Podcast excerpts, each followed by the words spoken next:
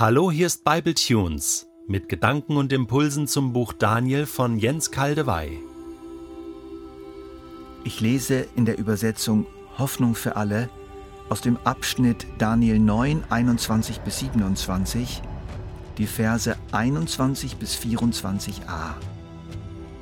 Noch während ich betete, eilte der Engel Gabriel herbei, den ich schon früher in meiner Vision gesehen hatte.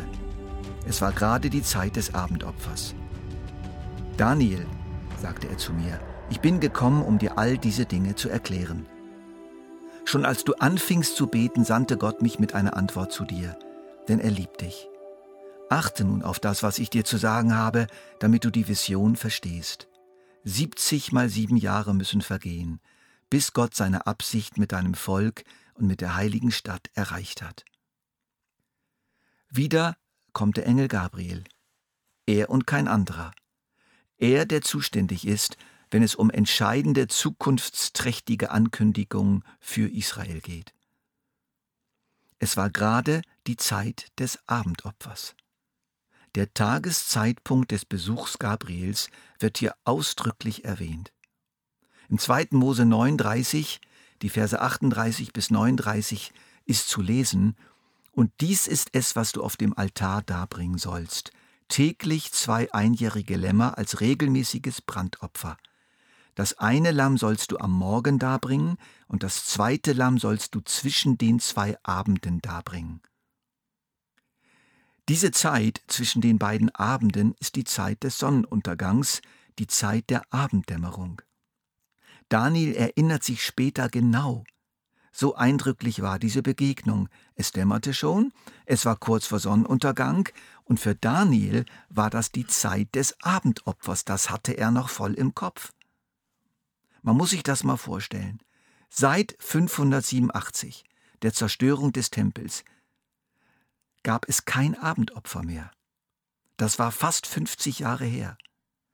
Und Daniel selbst war vor 70 Jahren aus Jerusalem deportiert worden. Opferdienst, Tempel, längst vergangene Zeit. Trotzdem ist die Zeit des Sonnenuntergangs für ihn die Zeit des Abendopfers geblieben. Er betete um diese Zeit täglich zu Gott, wie wir es ja in der Geschichte von der Löwengrube, die im selben Jahr wie die Vision hier geschah, gesehen haben. Und nun passt sich der Engelsfürst Gabriel dieser Zeit an. Er wählt sie oder ist angewiesen worden von ganz oben, zu eben dieser Stunde das Wort Gottes zu überbringen. Es war aber um die Zeit des Abendopfers. Diese wunderschöne Bemerkung zeigt uns, wie wichtig dem Gott Israels dieses Opfer gewesen war. Natürlich nicht das physische Opfer, sondern die Herzenshaltung dahinter, Du bist unser Gott, dem wir danken und dem wir wohlgefallen wollen. Dich beten wir an am Morgen und am Abend, Tag für Tag. Möge es in unserem Leben immer wieder auch dieses Morgen- und Abendopfer geben. Ich bin seit einiger Zeit daran, mir auch am Abend eine Zeit herauszuschneiden, in der ich nochmals Qualitätszeit habe für Gott und alles andere stehen und liegen lasse, und es ist unglaublich schwierig. Es gelingt mir manchmal und oft gelingt es mir nicht, aber mein Ziel ist es, das zu einer eingefleischten Gewohnheit zu machen. Es ist nie zu spät dafür. Also zu der Zeit, bei der es, als der Tempel noch stand und der Opferdienst noch funktionierte, Gott und sein Volk sich beim Brandopfer trafen, beziehungsweise das hatte er so in Erinnerung, überbringt Gabriel dem Daniel nun eine komplexe Antwort, die uns bis heute beschäftigt. Und die beginnt so. 70 mal sieben Jahre müssen vergehen, bis Gott seine Absicht mit deinem Volk und mit der heiligen Stadt erreicht hat. Nochmal, 70 mal sieben Jahre müssen vergehen, bis Gott seine Absicht mit deinem Volk und mit der heiligen Stadt erreicht hat. Das ist nicht nur der erste Teil der Antwort, sondern es ist auch die Überschrift der Antwort, die Zusammenfassung der Antwort, der Kern der Antwort. Was nachher kommt und uns in den nächsten Bibletunes beschäftigen wird, ist die Entfaltung dieser Antwort. Ich betone nochmal, wir haben hier eine Überschrift, die das ganze Folgende wie zusammenfasst. 70 mal sieben Jahre. Das ist übrigens bereits eine deutende Übersetzung. Man kann zwar den hebräischen Wortlaut so verstehen, muss aber nicht. Es ist gar nicht so einfach zu übersetzen, weil wir eine deutsche, genaue deutsche Entsprechung nicht haben. Da steht so etwas, der Versuch einer Übersetzung, eine Siebenheit mal siebzig oder eine gesiebnete Zeit mal siebzig oder eine Periode von sieben Zeitabschnitten mal siebzig. Oft wurde dieser Ausdruck zu Recht als Woche verstanden, vom Kontext her, vom Umfeld des Textes her, manchmal auch als Abschnitt von sieben Jahren und manchmal ist es gar nicht klar, weil es nur Siebenheit heißt und das Umfeld des Textes keine genauere Deutung zulässt oder ein siebenfach unterteilter Zeitraum und so weiter. Sollen damit wirklich exakt 490 Jahre gemeint sein? Soll hier wirklich gerechnet werden? Interessant ist hier übrigens eine Bemerkung von Jesus, der von Petrus gefragt wurde, wie oft muss ich meinem Bruder vergeben? Ist siebenmal genug? Jesus antwortet ihm, nicht siebenmal, sondern siebzigmal sieben. Kein Mensch käme hier auf die Idee, dass man 490 Mal vergeben soll und dann ist Schluss. Auffällig ist doch die Dominanz der Sieben, die in der Torah, der Grundbibel sozusagen, der heiligen Schrift von der heiligen Schrift, für die Juden der wichtigste Teil, sehr bedeutsam ist. Und natürlich in der Offenbarung des Johannes. Die Sieben, eine heilige Zahl, eine Gotteszahl. In sieben Tagen hat Gott die Welt gemacht. Am siebten hat er geruht.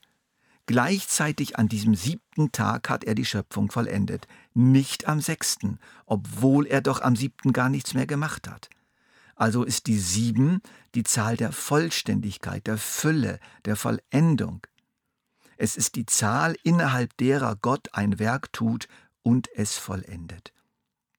Und so glaube ich, und ich bin nicht der Einzige, dass im Ausdruck eine gesiebnete Zeit mal siebzig von Hoffnung für alle mit 70 mal sieben Jahren übersetzt, keine mathematische Zahl transportiert werden soll, keine exakte Zeit, wohl aber die Andeutung einer langen Zeit. Es ist aber eine Zeit, in deren Zeiten, in deren Abschnitten Gott am Werk ist und die Heilsgeschichte, seine Geschichte mit dem Volk Israel vorantreibt bis zur Vollendung aller seiner Pläne mit diesem Volk bis Gott seine Absicht mit deinem Volk und mit der heiligen Stadt erreicht hat. Der hebräische Text ist knapper. 70 Siebenheiten sind über dein Volk und über deine heilige Stadt bestimmt. Die gute Nachricht sagt, nach Gottes Plan. Was heißt das? Das heißt, dass es eine zweckgerichtete, langfristige Bestimmung für Israel gibt. Gott hat etwas vor mit seinem geliebten Volk und erreicht das auch. Aber es kann ein bisschen dauern. Das gilt natürlich auch für unser eigenes Leben. Auch für uns sind 70 Siebenheiten bestimmt. Die gehen bei dem einen länger, bei dem anderen kürzer. 70. Dieses Wort 70 holt Daniel ab in seinen Fragen. Und zwar ungefähr so. Daniel, du fragst nach den 70 Jahren, wann sie zu Ende sind, wann Israel zurückkehren kann und ein Tempel aus Stein wieder gebaut wird. Ich zeige dir nun viel mehr als das. Es wird eine Zeit geben, wo sämtliche Absichten Gottes sowohl mit seiner Stadt als auch mit seinem Volk erreicht sind. Aber das dauert länger als 70 Jahre, das dauert mehrmals 70 Jahre. Und es sind Jahre, die von Gott in seiner Weisheit mit der göttlichen Vollendungszahl multipliziert sind. Sieben mal 70 Jahre. Wie diese Absichten Gottes dann aussehen, worin die Vollendung Israels besteht, erfahren wir dann in weiteren Versen. Wir dürfen gespannt sein.